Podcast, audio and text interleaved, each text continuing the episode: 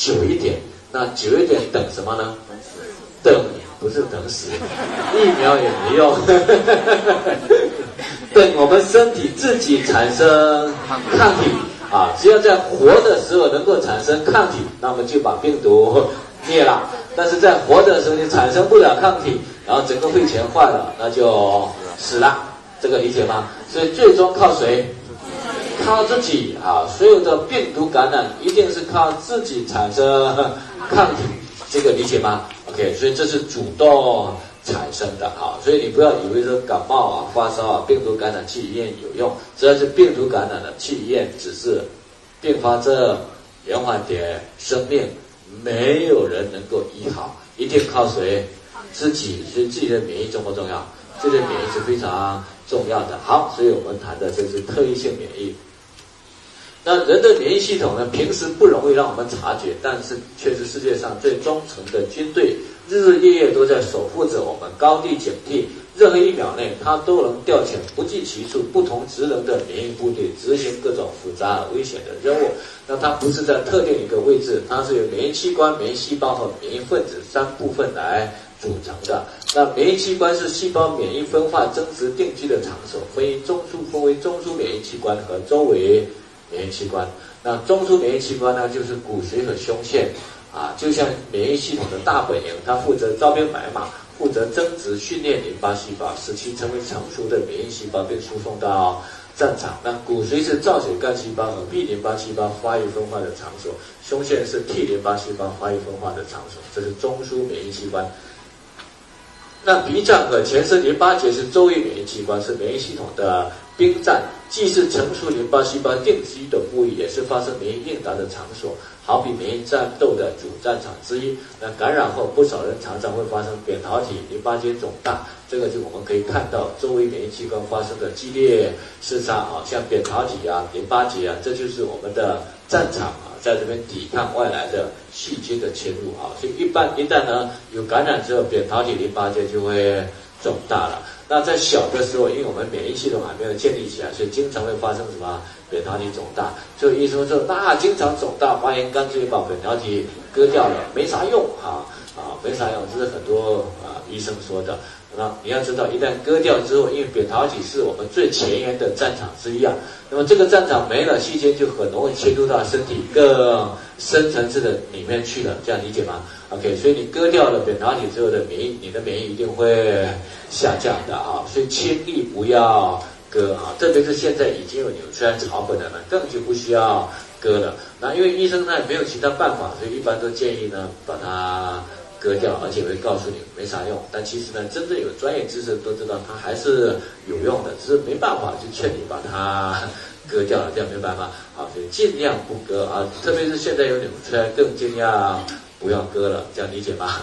我在上海演讲的时候，有一对夫妻在这边坐着，啊，一讲到扁桃体不割呢，就是呃前一天呢，他们小孩子刚刚把给给扁桃体给他 割掉，两个人来听课，回去两个人就吵架了，说不割你还让他 割掉，OK，好，那已经割了就没办法了，只能把其他的免疫系统给他调得高一点，好，所以这扁桃体的啊，就是周围免疫器官，那。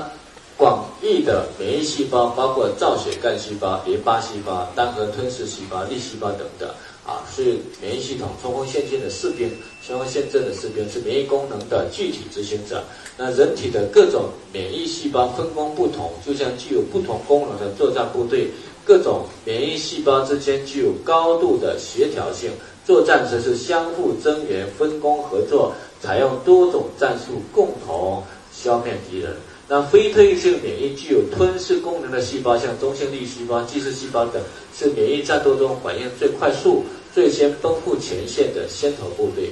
它的特点是前面杀敌，作用迅速哈！所以我们看到身体有任何的炎症，一有炎症之后，中性粒细胞和自噬自噬细胞马上就要上升了。当我们血常规一检查，中性粒细胞和巨噬细胞上升，就说明说我们体内有什么？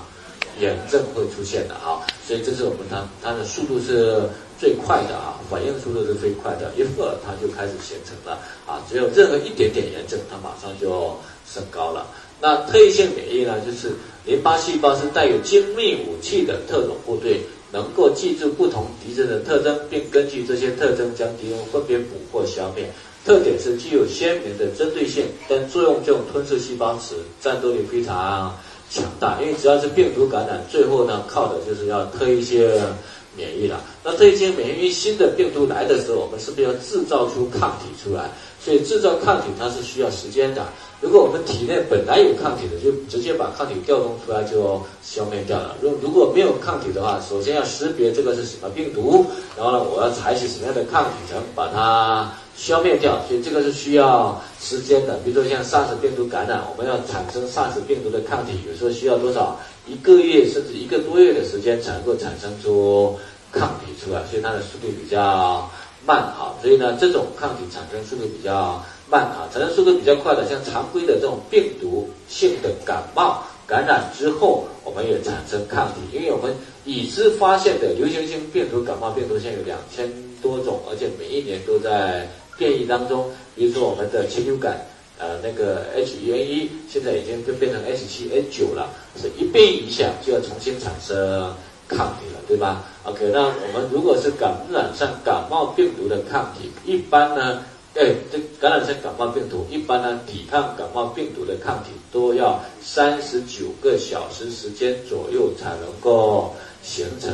所以只要是病毒性感冒的这种呢症状，你不要希望它马上就好。正常的免疫系统不错的，都要三十九个小时才能够产生抗体，抵抗这种病毒，这样明白吗？那如果是已经你说感染的病毒是你本来就有抗体的，他就不会感冒发烧了。但特别是小孩子，一般呢，像四个月、六个月、八个月，自己要建立免疫系统的时候，他一定会感冒和发烧，对吗？那病毒性感染的呢，就一般会有冷热交替，然后会发高烧的这种状况和症状会出现啊。一般没有什么咳嗽啊，他就是会高烧啊，烧的温度会比较高一些。那当温度升高呢，我们免疫系统就上升了。那么很多的妈妈呢，就会最怕的就是小孩子温度上升啊。其实呢，我们高烧就是温度上升呢，是人体的一种免疫能力，它是一种能力。因为当温度一上升之后呢，病毒的活性会下降，就是它的繁殖能力会下降，我们制造抗体的速度会加快。啊，所以当小孩子一发烧到三十九度、三十九度半的时候，很多妈妈就紧张了，希望泡到到医院里面，马上把温度什么降下来。那你知道，马上把温度降下来之后，病毒在不在？病毒还在啊。所以有些人就判断说，哎，温度降下来它就好了。温度降下来哪里好？哈，温度降了，病毒还在，所以温度会不会再升上去？